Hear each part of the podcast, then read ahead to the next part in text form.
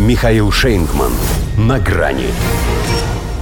Взятки гадки. Байден нашел способ доказать, что он Юпитер. Здравствуйте. На грани.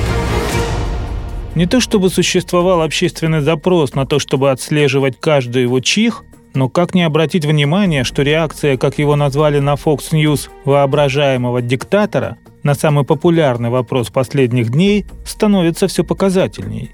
И прежде всего, указывает она на то, что его штаб так и не выработал единую строго прочерченную линию защиты. Вот и приходится ему вилять и шарахаться. А ведь его об этом спрашивают уже чаще, чем о помощи Украине, об инфляции или о здоровье – но сначала было слово, и слово было чепуха. Так он на прошлой неделе оценил разговоры о своей коррумпированности, полагая, что закрыл тему. Затем, когда пару дней назад журналисты к ней вернулись, он уже лишь ухмыльнулся и покачал головой, мол, ну тупые. И вот произнес это вслух. «А почему вы задаете такой тупой вопрос?» – ответил Джо Байден репортеру, который поинтересовался, почему тот значится в украинских файлах ФБР как большой человек. И ведь действительно тупой, поскольку все и так знают, что это прозвище дал ему топ-менеджер компании «Бурисма», который приплатил тогда еще вице-президенту США за живое участие, сохранив для страховки записи телефонных диалогов с ним и его сыном.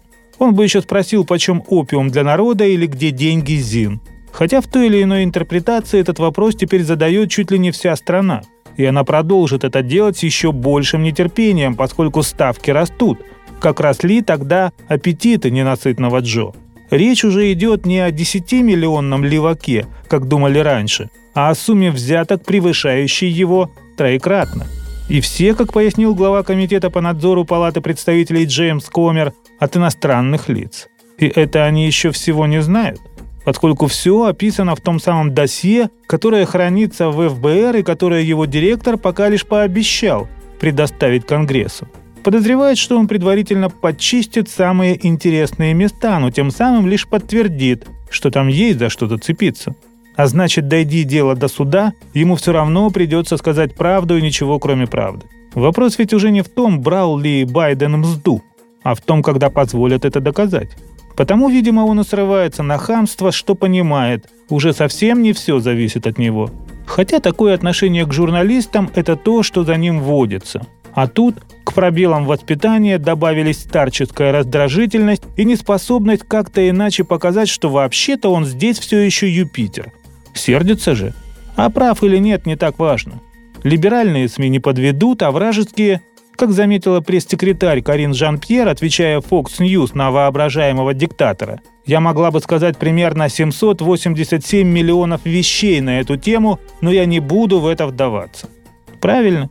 Белый дом попал в ситуацию, когда каждое произнесенное в нем слово может быть использовано против его хозяина. Вот хотя бы слово «тупой». Услышав это, все так и подумали, что он еще тупее. До свидания.